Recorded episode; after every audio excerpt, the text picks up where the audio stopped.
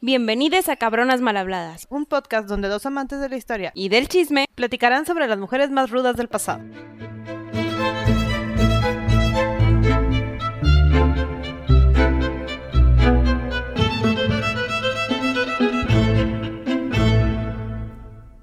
Sandy, Gaby. viajemos en el tiempo a antes de Cristo. Regresamos a la antigua Grecia, Hace muchos años.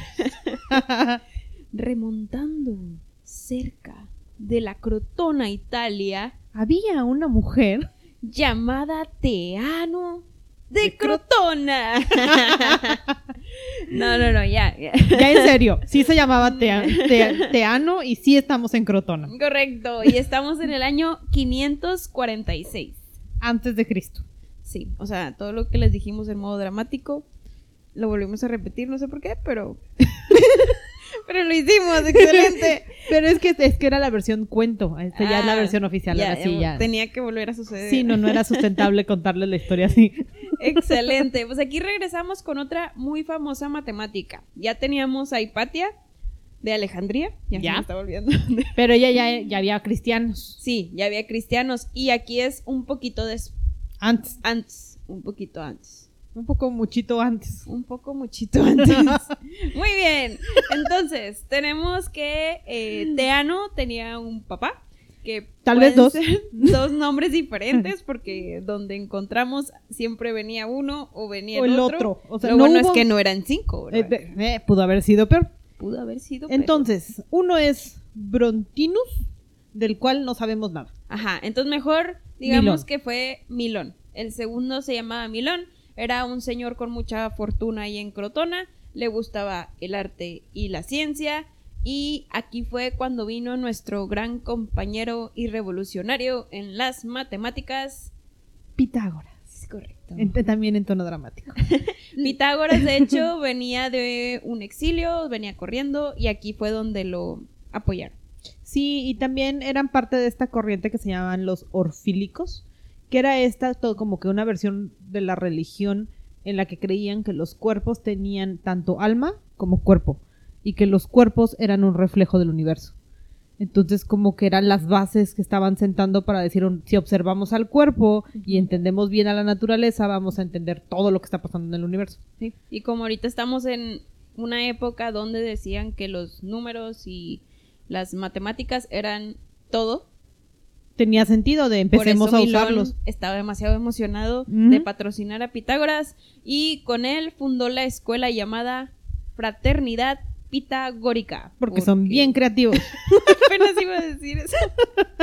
Total, una cosa por la cual amamos en este programa Pitágoras y por la que amamos a esta fraternidad pitagórica es porque figuraban mujeres en la escuela. Eran cero sexistas, no le importaba. Pitágoras dijo, mientras sepan y puedan aportar al conocimiento, denle. Todos somos iguales. Sí, O sea, igualitos. estaba, le, le decían de hecho el filósofo feminista. Ay. Así le decían. Y además, en su filosofía, en toda la su numerología que tenían, el uno era el universo, Ajá. el dos que va primero era el número femenino, y luego el primer número par es el tres. Y hasta el 5 es la pareja, porque es la suma de la pareja. Ay, mira, o sea, primero iban las mujeres. La ¿Qué nos pasó? con las mates. Oye, total que la realidad es que como quiera, esta fraternidad y Pitágoras iban fuera de la, ¿cómo se llama? ¿Cómo decir? La costumbre de Crotona, o sea, y en general de todo el mundo en esos tiempos. Porque las mujeres como miembros, vaya, las mujeres aquí eran consideradas como miembros de la sociedad. Cuando normalmente en esta época pues ni siquiera eran consideradas para actividades de nada. Nada más procreaban, cuidaban la casa Y ya. y ya, como hemos hablado de muchas mujeres en este programa. Entonces, siempre era mejor si las mujeres no hablaban para que... Pues para que no entorpecieran Sí. la discusión de las personas importantes en Sí. la mesa. Correcto. O sea, sí. Li- Suena horrible, pero literal así era como las tenían y las a veces las tenían trabajando como artesanas. Pero pues tampoco era como que las artesanas como que las reconocidas y se vendiera bien su arte, o sea. No, y no conocemos el nombre de ninguna artesana de esta época. No, a menos, bueno, yo no he escuchado. güey. No he escuchado ni Nunca leído. voy a decir nunca, pero yo no he Se nos escuchado. puede aparecer una compositora random por ahí que no habíamos, que no conocíamos. Sí, a eso me refiero. Pero, o sea, digo, aquí lo importante es que, digo, también si escucharon, no mencionamos a la mamá. ¿Por qué? Porque recordaríamos a la mamá. Sí, no, no sabemos Y- nada. Y Tea no tenía culpa de que, pues, Milón, como ah, era patrocinador oficial de Pitágoras, pues la dejó acercarse. Tuvo la fortuna, ¿no? Y. Chance también, como Pitágoras tenía esta idea de que todos somos iguales y el que aporte entra, pues convenció. Le a vio hija. potencial y, le, y dijo un... pues, Y no nada más porque le vio potencial, Gaby. claro, solo se preocupó por su cerebro, Sandy. Les tenemos un pequeño fragmento entre una conversación de Pitágoras con uno de sus discípulos. Adelante. Y comienzo. Pitágoras menciona, por eso ar- arrancamos el episodio como cuento. Momento dramático porque, pues, antigua Grecia. Pitágoras menciona, Teano es perfecta y su edad es un número perfecto. Y luego le contesta, Maestro, ¿no podría darme más información? Insistió el enamorado Pitágoras. A lo que él contestó, La edad de Teano es un número perfecto. Es el número de sus extremidades multiplicado por el número de sus admiradores, que es un número primo. ¿Cuál ¿Eh? es la edad de Teano? Gaby. Teano tiene 28. Gaby, no, pero explícale eso. No, ya, favor, en pues. serio. Además de que, qué necesidad de, de aventarse toda una ecuación para poder que el enamorado encuentre el eh. Ah, sí, ¿sabes que la verdad la quiso un chorro? Porque era se su versión O romántica. sea, era un filósofo matemático. Estos son las Esto es conversaciones románticas de un filósofo matemático. Sí, bueno, dicen que la lógica es de, bueno, extremidades porque pues cuatro es Son así, cuatro, esa la podemos contar Ajá. fácil. O sea, estamos en la tabla de multiplicar del 4. De ahí partimos. De, ahí partimos. Y necesitamos un número primo. Entonces hicieron la multiplicación y la suma de la secuencia de los primeros números primos. O sea, para es- llegar al sí siete. denotan que Gaby es ingeniera. Un Continúa. poquito. me, me clavé un poquito en entender la ecuación. Entonces, pues son siete, que también es un número primo y es el número de las deidades y es un número importante. Entonces, pues 28. Excelente. porque cuatro por ya siete. sabemos que ella tenía 28 y Pitágoras tenía 30 años más. O sea, sí. Como 51. Y se Venga, Pitágoras, otro Sí. sugar daddy. y se súper enamoró de Teano. Entonces fue tanta la cosa que se casaron. Y tuvieron entre dos o cinco hijos, porque aquí tampoco sabemos cuántos sí, fueron. yo tengo cinco, Gaby tiene dos, entonces digamos, entre esos lo que sí es que sabemos que tuvo tres hijas, las cuales tenemos el nombre, créanlo, ¿no? ¿No? Damo, Mía y Ari, Aringote. Aringote. De los niños no, no lo sé. Los Es- niños X, porque las niñas eran importantes en la medicina y en las matemáticas. Eran muy inteligentes. Sí, entonces las niñas importan. Qué extraño. Sí, es- este capítulo me está gustando. Es que tenemos al filósofo feminista aquí presente. Oye, total, que Teano resultó ser demasiado inteligente. Este, tanto que se convirtió maestra dentro de la fraternidad pitagón- pitagónica. este, y estaba rodeado de grandes filósofos griegos, este, donde contrarrestaba la ideología común, que era de que la mujer no es relevante, o que la mujer era un hombre mal hecho, un hombre con deficiencias, según Ah, sí, Aristóteles. bien bonitos esos Este, tiempos.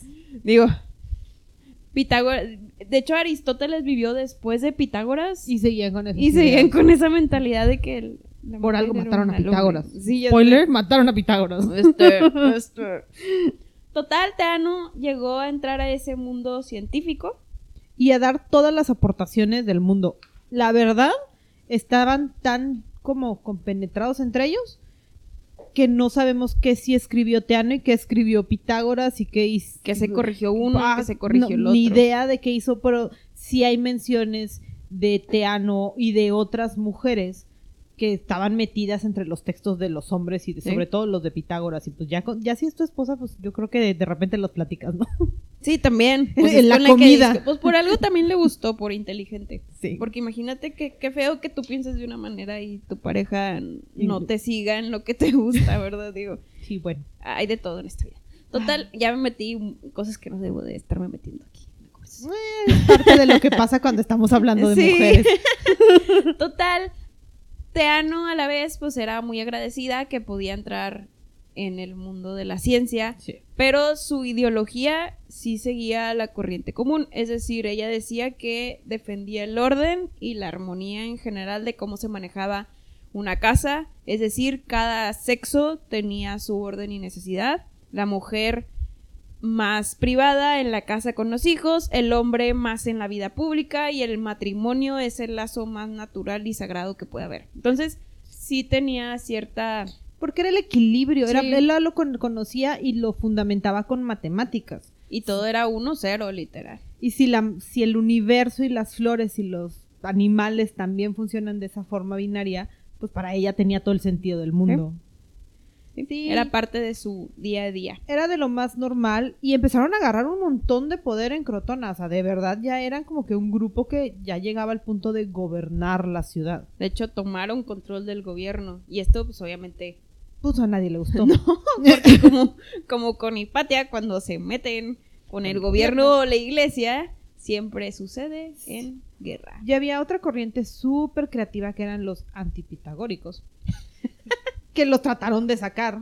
Provocaron incendios, los sacaron a la fuerza, Quemaron la academia. quemaron la academia y aquí es un poquito de donde está como que el mito de quién mató a Pitágoras. O sea, sabemos que se murió, que lo mataron, pero no sabemos quién o cómo. O cuando, Ah, dónde, o exacto, por no hay tanto. Pero sí sabemos en la historia de Teano y obviamente gracias a las cartas que escribieron todos los que estuvieron después de ella, que Teano fue la que recuperó todos los textos de Pitágoras, los subió a su carreta o equivalente de la época, agarró a su hija, A sus o hijas, a cuatro, agarró a sus criaturas y se fueron.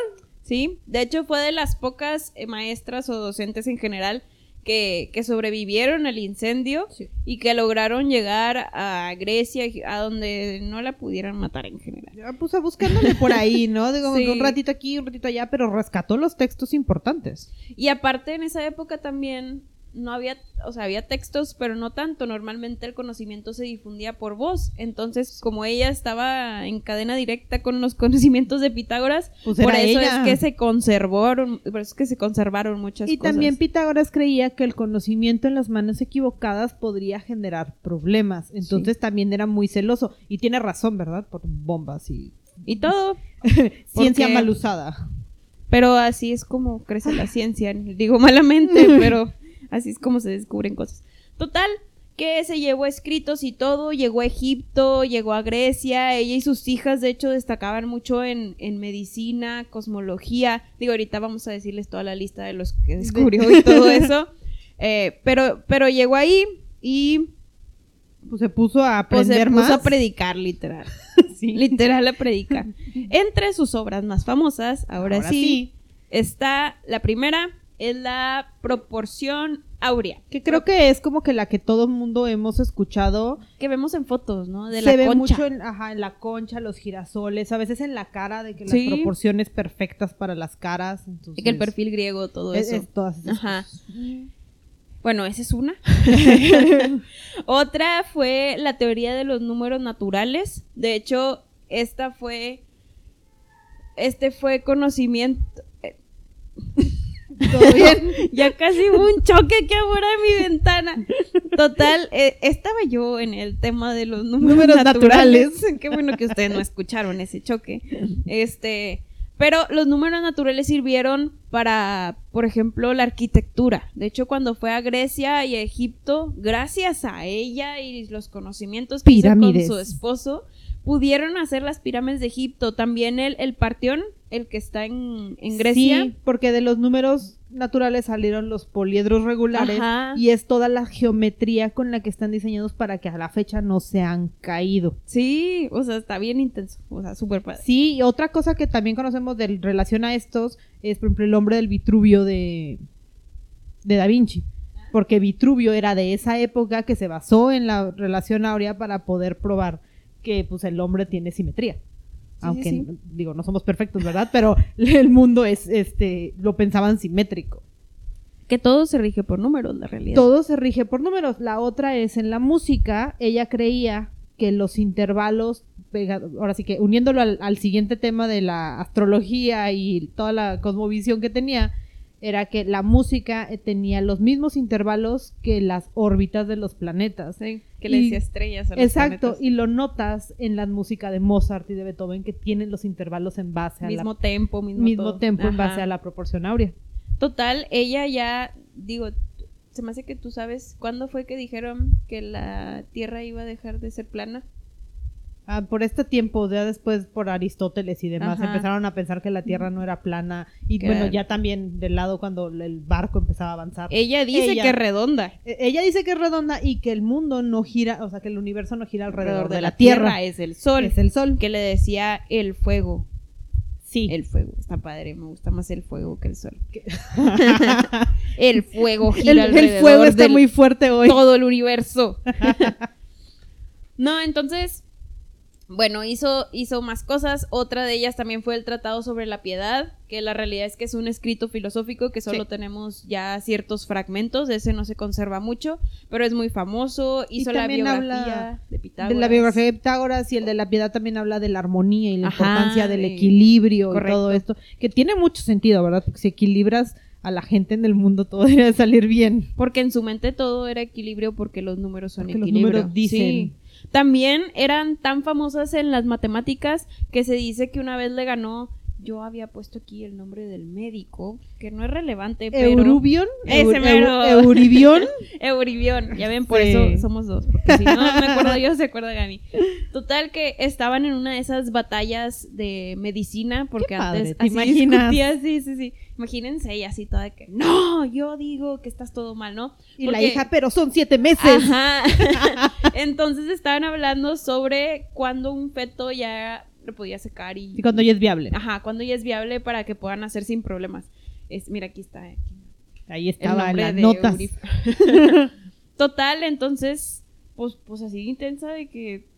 Y concluyeron eso. todo, sí. concluyeron No, que y al final tenía razón. Así ¿Sí? como que el sol era el centro de nuestra Vía Láctea y que los planetas tenían cierta distancia y que los números naturales y que la proporción áurea, todo eso terminó siendo lo que hoy en día rige nuestras matemáticas. Sí. Y luego también encontré en, en otra de, lo que leí que pues Pitágoras es famoso por su triángulo perfecto, ¿no?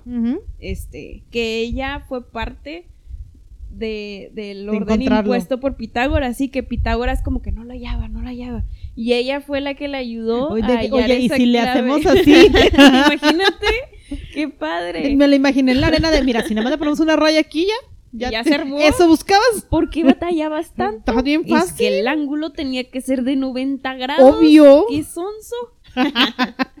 Nuestras imágenes mentales. El cine mental se divierte mucho con esto. Total, al final, pues terminó siendo una excelente matemática, filósofa, médica. Todo lo que le puedan Astrónoma. decir. Una gran científica, este, que pues la conocemos a la fecha y eso que fue en 500 antes de Cristo. Sí, digo, nos dejaron unos cuantos rastros y unos detallitos de todo lo que haya hecho, pero pues sí, como dices, nuestra vida se sigue rigiendo por muchas de las cosas que ella decía. Ajá. Entonces no encontramos fecha en la que pudo haber fallecido. Después de los 28 sí fue. sí, pues sí, eso, eso sí lo sabemos porque tenemos el gran texto romántico de Pitágoras. Exacto, tenía más de 28 más la edad de las hijas, entonces dejémoslo como en unos 40. 40 lo normal. Suena- sí, suena eh, posible muy para la época. para la época. Perfecto. Y bueno, pues aquí los dejamos con este episodio. Muchas gracias. Bye. Si quieren escuchar sobre alguien en especial, nos pueden contactar en nuestras redes sociales. En Instagram como cabronasmalhabladas-podcast o por correo cabronasmalhabladas.gmail.com.